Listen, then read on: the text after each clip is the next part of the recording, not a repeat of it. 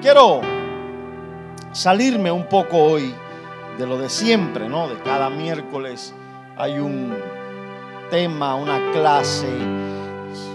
Quiero salirme hoy de lo, de lo, de lo, de, lo que siempre enseñamos. Quiero salirme un poquitico.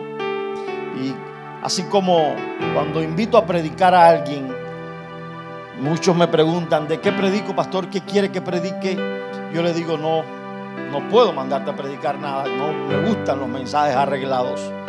Eh, me gusta que ores, que le digas, preguntes al Señor qué le debo hablar a la iglesia. Pues desde que comenzó el mes, yo me he encargado de imponerme y decirle al Señor, te, te ruego que me des una palabra para la iglesia que tenga que ver con este tema. No quiero estar ajeno a todo lo que se está celebrando del amor y la amistad y le he dicho al Señor que me ministre con un tema para dárselo a la iglesia. Y quiero compartirte hoy algo acerca de esto, acerca del amor y acerca de la amistad, haciéndole honor a la, a la fecha que estamos viviendo por estos días.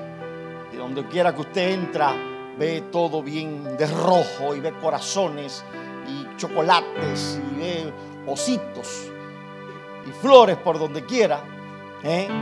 Y entonces, pues, le dije al Señor que me ministrara con, con algo de esto.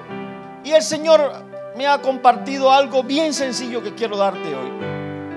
Porque el Señor, además de amor y además de ser amor y además de amarnos tanto, también cree en la amistad. Dice amén. ¿Cuántos creen que Dios cree en la amistad? Dios cree en la amistad. Y hoy quiero que rompamos con ese mito que hay por allí de que nadie es amigo de nadie. Eh, nadie puede tener amigos. Eh, amigo es el billete que traes en el bolsillo. Son frases que yo he escuchado desde pequeño. Yo he escuchado cosas así. Pero Dios sí cree en la amistad. Y creo que en la, en la Biblia existieron hombres que tuvieron amigos. No se menciona, por ejemplo, el caso de Josué y Caleb, pero yo me imagino a esos dos. Yo me imagino a esos dos solos, batidos contra diez más. Y ellos dos ahí diciendo, ¿qué vamos a hacer con todos estos?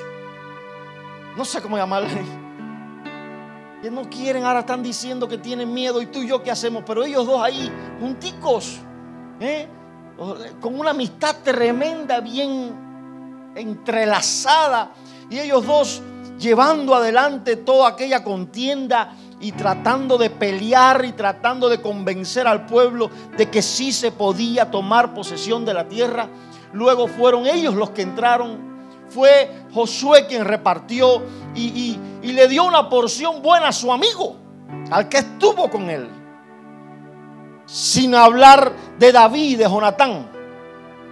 Esa gente fueron amigos. Eso era una amistad que tiene mucho para enseñarnos.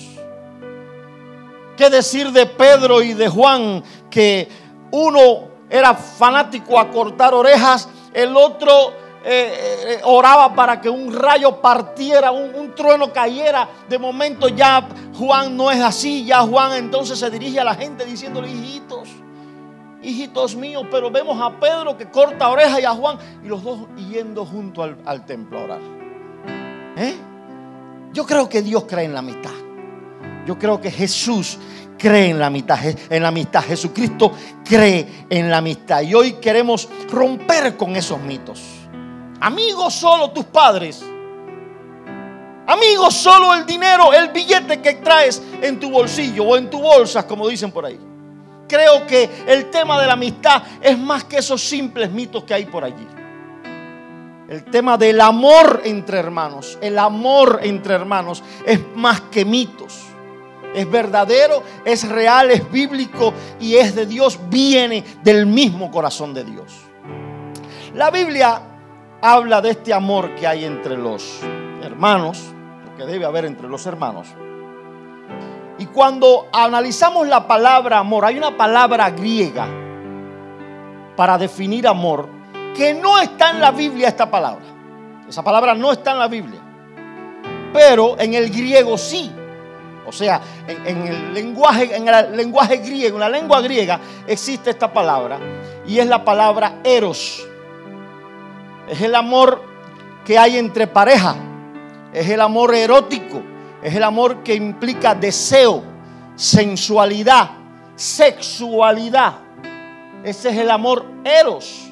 La Biblia no menciona la palabra eros, pero está en la Biblia como, como, tal, porque la Biblia dice, por ejemplo, en el Antiguo Testamento, aunque no está en griego, la Biblia habla del amor que sentía Jacob por Raquel, del amor que sentía Isaac por Rebeca del amor del cual habla la sulamita, la que cuando habla de aquel a quien, ama su alma, eso es un amor de deseo, un amor de pareja, un amor de atracción física.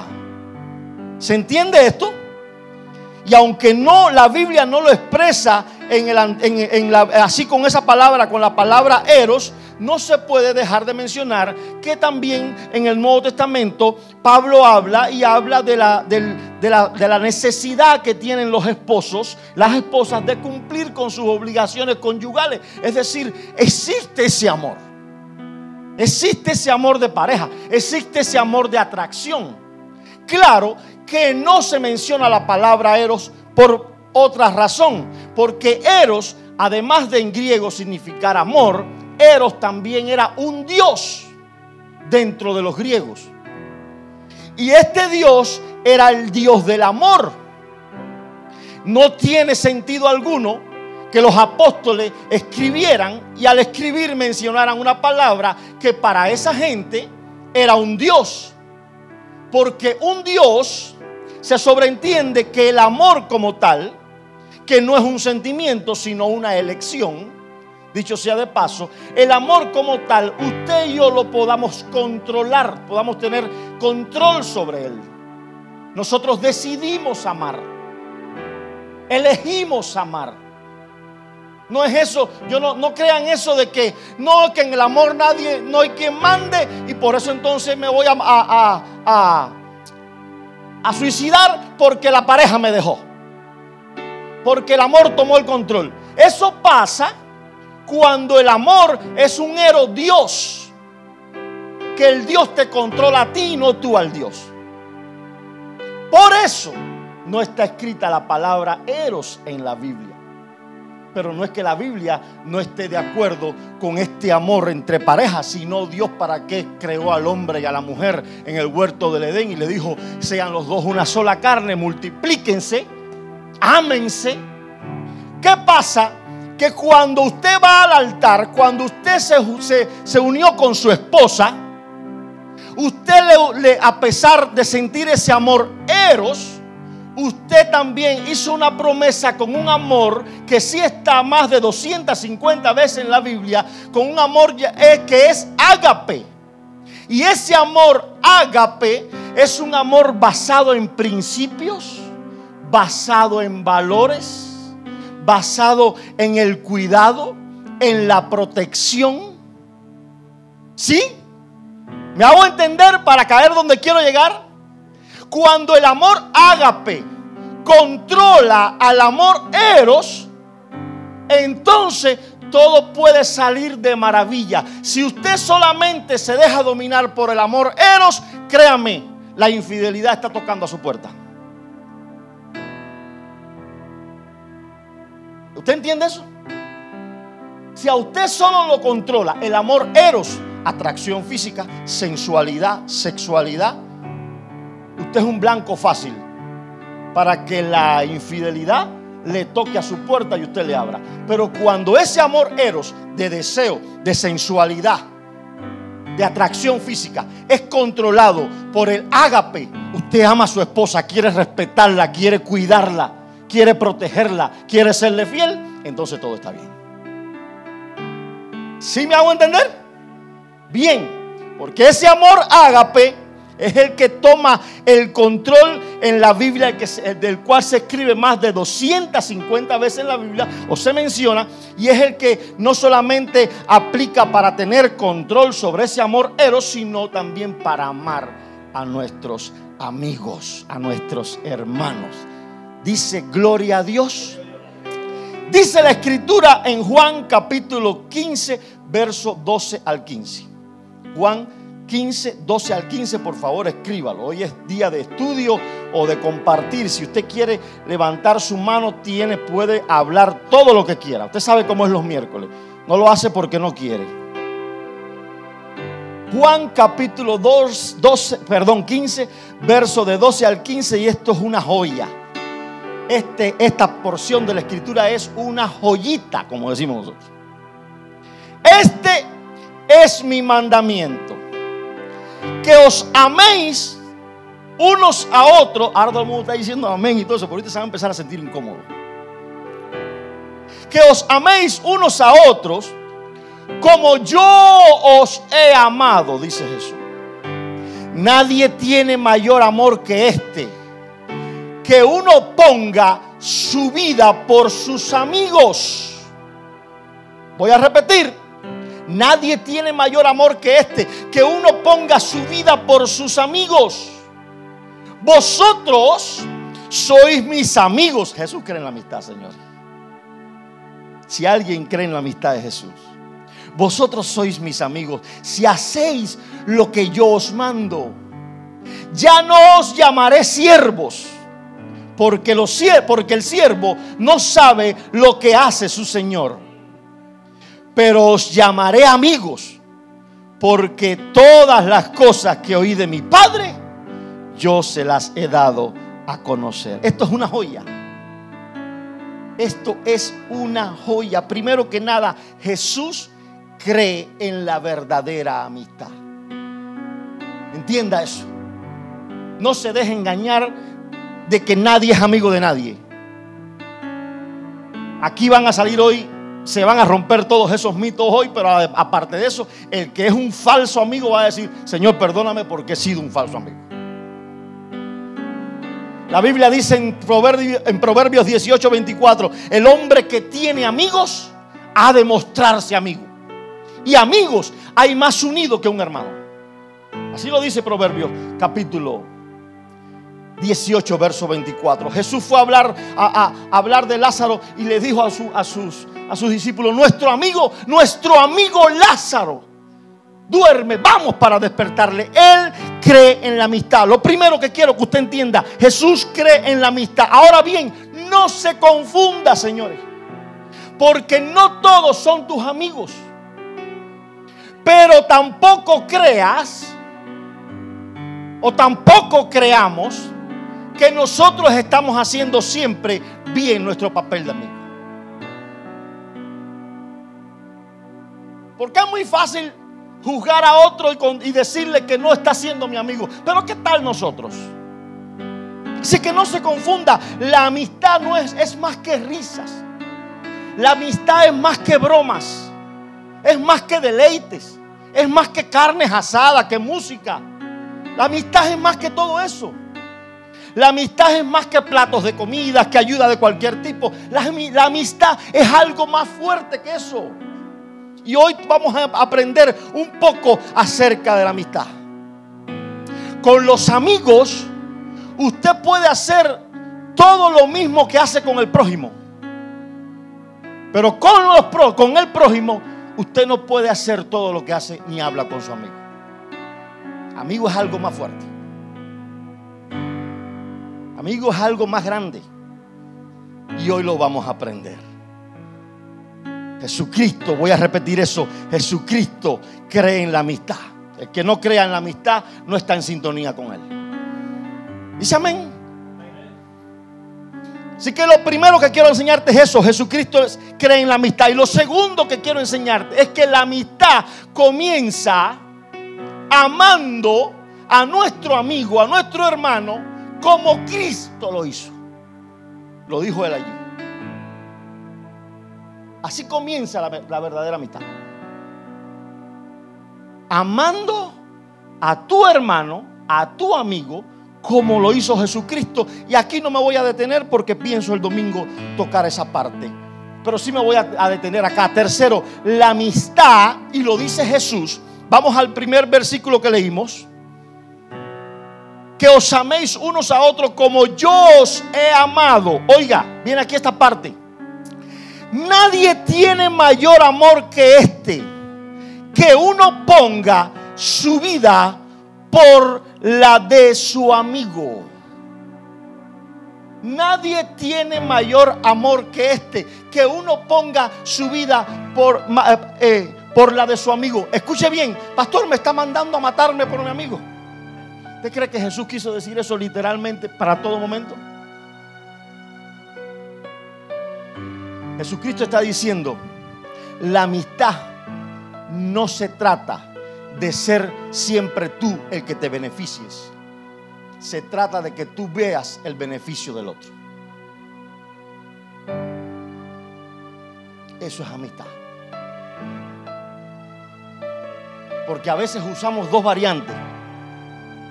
Queremos recibir nosotros todo el beneficio y cuando menos quedar parejo. Pero nunca queremos dar nosotros todo. Porque el día que damos todo y no recibimos nada, ese todo lo estamos sacando luego. Lo que hice, yo que hice, yo que te di, yo que invertí mi tiempo en ti. Eso no es amistad. Jesucristo dijo, el que, el que es amigo, da todo por su amigo. Eso es lo que quiso decir. No quiso decir ahora mátate por tu amigo. Quiso decir amistad es pensar en el otro, no en ti. Ya me estoy quedando sin amigos, ¿ya ves? Le dije que dentro de poco se iba a empezar a quedar, a sentir un poco incómodo. Poco a poco te vas a quedar solito, se te van a quedar poquitos al lado. Ah, yo sé que aquí hay buenos amigos. Déjame decirte, si usted pensó que la amistad se trataba siempre de recibir algo, Jesús le está enseñando que no es así. La opción que él describe es otra. No hay mayor amor que este, que alguien ponga su vida por la de su amigo. Que alguien lo dé todo, pierda todo por su amigo. Dice amén. Primera de Juan capítulo 2, verso 9 al 11, dice así. Esto va a ser rápido pero nos va a sacudir. El que dice que está en luz, este te va a gustar, créeme. Te va, no sé si te guste. El que dice que está en luz y aborrece a su hermano, está todavía en tinieblas. El que ama a su hermano, permanece en luz y en él no hay tropiezo. Pero el que aborrece a su hermano está en tinieblas y anda en tinieblas y no sabe a dónde va porque las tinieblas le han cegado los ojos. Hasta ahí todo está bien. Mientras que leemos solamente y decimos, bueno, yo no aborrezco a mi hermano. Yo estoy bien. ¿Cuántos aborrecen aquí a su hermano? Solo que la palabra aborrecer, aparte de aborrecer, la palabra eh, eh, eh, escrita allí, la palabra original en el griego es la palabra miseo y no solamente significa aborrecer, significa amar menos. Pastor, ¿qué me está diciendo? ¿Que hay un medidor para ver cuánto amo a mi hermano? Sí. Sí hay un medidor. ¿Cuál es el medidor? Jesucristo te lo dijo hace un momentico. Como yo os he amado. ¿Cuál es el medidor? Como Jesús te ama a ti. Si amas a tu hermano menos de lo que Jesús te ama a ti, eso es miseos, es aborrecer.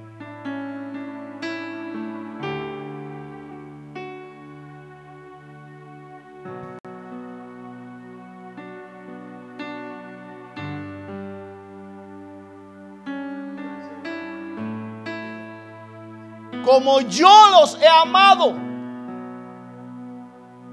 ¿Aborreces a tu hermano? No. ¿Cuánto lo amas? Ah, lo amo. ¿Cuánto? Lo amo. ¿Como Jesús a ti? No tanto. Poquito menos. Menos. Miseos significa menos. Amar menos. Amar menos. Allí es donde también entra en la sección de personas. A este lo amo mucho, pero a este miseos. Porque este es más pesado. Porque esto es un batido de tuerca, de plomo, tan pesado que no hay quien se lo tome. ¿Eh? ¿Es así? Nosotros sabemos, dice Juan, primera de Juan capítulo 3, verso 14 al 16. Primera de Juan capítulo 3, verso 14 al 16. Nosotros sabemos que hemos pasado de muerte a vida en que amamos a los hermanos. El que no ama a su hermano es homicida. Y sabéis que ningún homicida tiene vida eterna permanente en él. Señores, esto es un problema serio. Esto es un problema serio. Estas escrituras, mira, estas escrituras casi no se leen. Y cuando se leen, se leen a la ligera. Porque hoy, búscame que dice esa versión. Porque hoy nosotros lo adornamos todo con que el tipo es irresistible, con que el tipo es, orgulloso, con que el tipo... No importa si Jesús nos mandó a amar a nuestros enemigos. A los enemigos nos manda a amarle. Y a veces aborrecemos al hermano. Al hermano, al que fue lavado con la misma sangre que fui lavado. Al que dio el mismo paso de fe que yo hice. A veces no podemos ver, ver, bendecido a nuestro hermano. Nos molesta que sea bendecido. Nos molesta que prospere.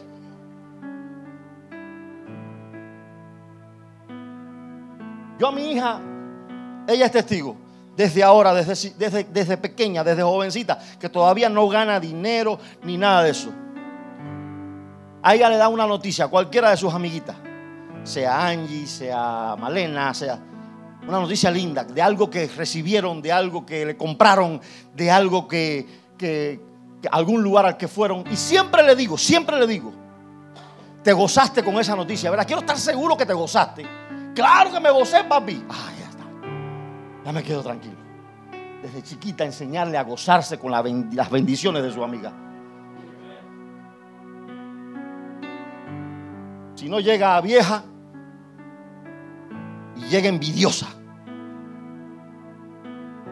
Y no puede ver la prosperidad de sus amigas.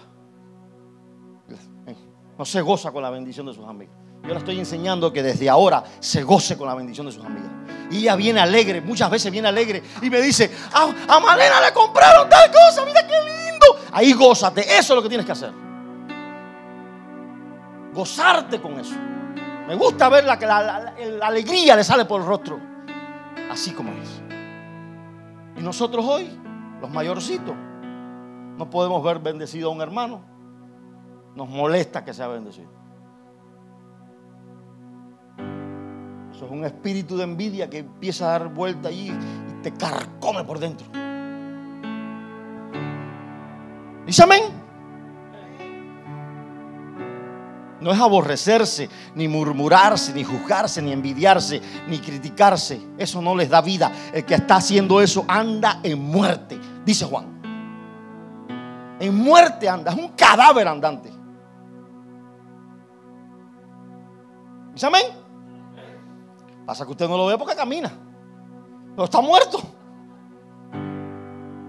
Está muerto. Bendito sea el Señor. Mire esto. Mire esto, Juan 13, del 34 al 35. Este es Jesús. Esto para Ay, Jesús. Juan 13, 34, 35. Un mandamiento nuevo os doy. Que os améis unos a otros, como yo os he amado, que también os améis unos a otros. En esto conocerán todos que sois mis discípulos si tuviereis amor los unos con los otros. ¿Sabe cuánto tiempo pasamos nosotros diciendo, por su fruto los conoceréis? ¿Eh? Y lo dejamos allí, en el árbol que da buen fruto y el árbol que da mal fruto. Ahí lo dejamos. Y déjeme decirle que hay personas que no han dado frutos de arrepentimiento, que no se han arrepentido y hacen obras maravillosas. Hay hombres y mujeres que no tienen a Cristo, nunca han recibido a Cristo en su corazón. De hecho, dicen que no necesitan a Cristo y hacen obras maravillosas, dan millones a los hospitales de cáncer. Tienen fundaciones. Por eso Jesús no lo dejó simplificado en los frutos del árbol solamente. Y dice Jesús, ¿sabe en qué la gente va a conocer que ustedes son discípulos míos? No en que hagan buenas obras, en que se amen entre ustedes. En que se lleven bien. En que sean amigos. En que sepan ser amigos los unos de los otros. Porque aquí dinero a un hospital da cualquiera, el que tenga. El que tenga lo da. Pero lo difícil para muchos es donde quiera que se paren, reconocer a otro discípulo como él, honrarlo, amarlo, respetarlo y ponerlo en honra delante de los demás. ¿Sabe por qué mucha gente en conversa no llega a la iglesia? Una de las razones es esa. Porque el cristiano llega donde está él hablando de otro cristiano. Juzgando a otro cristiano. Criticando a otro cristiano. Contando problemas de la iglesia.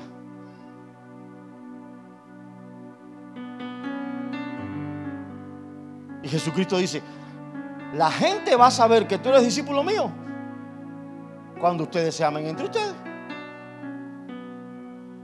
Pero si donde quiera que llegas, te llevas mal con tu hermano que dices que vas con él a la misma iglesia.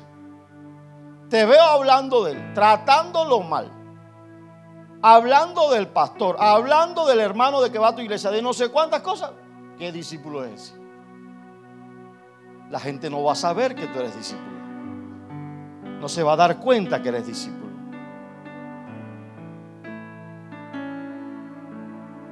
Jesús dice en su carta, perdón, Juan dice en su carta, el que permanece en él debe andar como él anduvo. Jesucristo dice, la gente va a conocer que ustedes son mis discípulos en que ustedes se amen, señores, entre ustedes mismos. ¿Sabe por qué Jesús no lo dejó? ¿Sabe por qué Jesús no lo simplificó solamente allí en los frutos? Por sus frutos los conoceréis. ¿Sabe por qué? ¿Por qué tuvo que decir esto? Porque como Él es omnisciente, Él sabe que luego Pablo tenía que, iba a tener que escribirle a los Gálatas cosas como esta, que está en Gálatas capítulo 13, perdón, Gálatas capítulo 5, verso 13 al, 5, al 15, dice así, porque vosotros hermanos a libertad os fuiste llamado. Solamente que no uséis la libertad como ocasión para la carne, sino servíos por amor los unos a los otros porque toda la ley está en esta sola palabra se cumple. Amarás a tu prójimo como a ti mismo. Pero si os mordéis unos a otros y os coméis unos a otros, mirad que también no os consumáis unos a otros. Jesucristo dijo, tengo que ponerle esto y no dejárselo solamente en el fruto. Tengo que también decirle que van a conocerlo por como sean entre ellos, porque esta gente se va a andar mordiendo dentro de poco.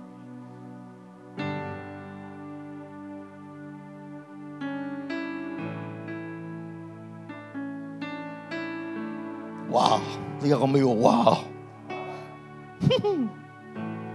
ya vamos a terminar.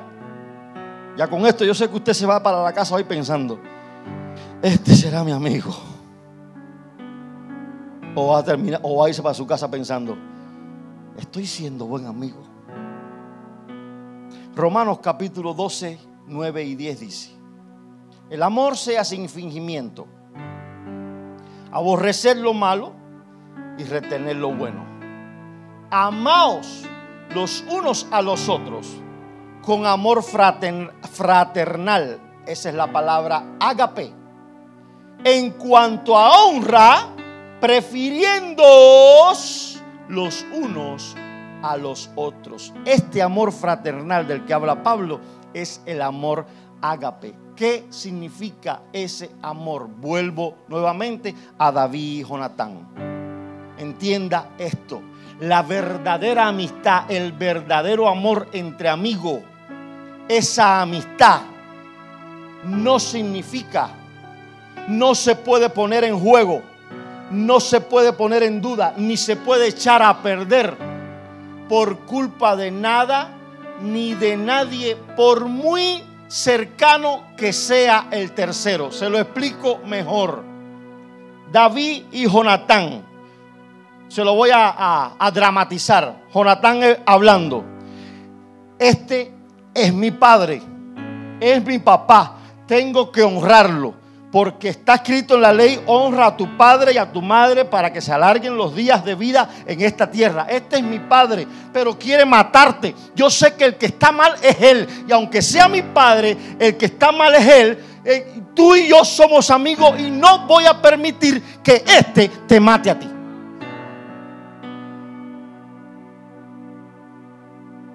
¿Se entiende esto? Somos amigos Pero si la que está mal es mi esposa, no voy a cubrir lo malo y a perder tu amistad. Voy a buscarle otra solución. Voy a manejarlo de alguna manera. Pero mi amistad contigo no se va a echar a perder con eso. A veces nosotros nos ponemos a la defensiva con la gente que queremos. Y nos peleamos con todo el mundo. Aunque aquel que queremos esté haciendo lo malo. Es mi papá, imagínate, es mi mamá. No. Si es tu mamá, es tu papá, manéjalo, arréglalo, vamos a ver cómo lo arreglamos, pero no pierdas la amistad con esa persona que te está haciendo un favor de decirte que esto está mal.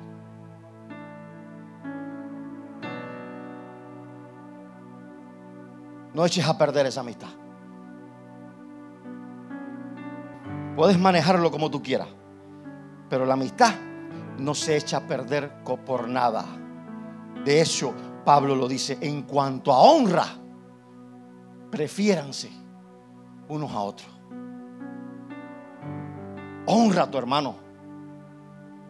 Honralo, ese es tu hermano en Cristo. Esa es tu familia en la fe. El que fue lavado por tu misma sangre. Con la misma sangre, perdón. Dice gloria a Dios.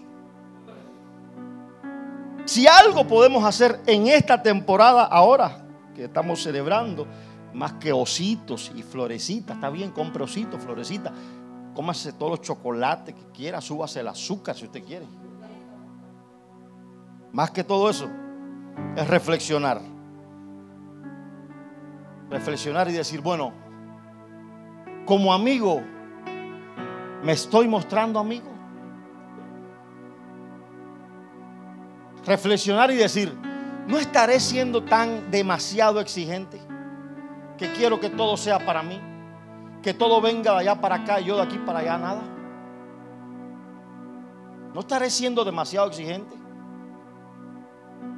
enojándome con mi amigo y con mi hermano cuando no debo hacerlo, exigiendo demasiado.